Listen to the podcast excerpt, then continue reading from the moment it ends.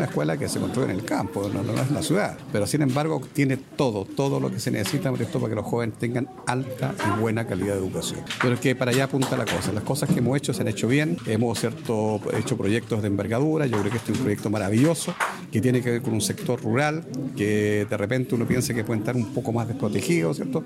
No es así, no hemos preocupado de que este proyecto salga realmente maravilloso.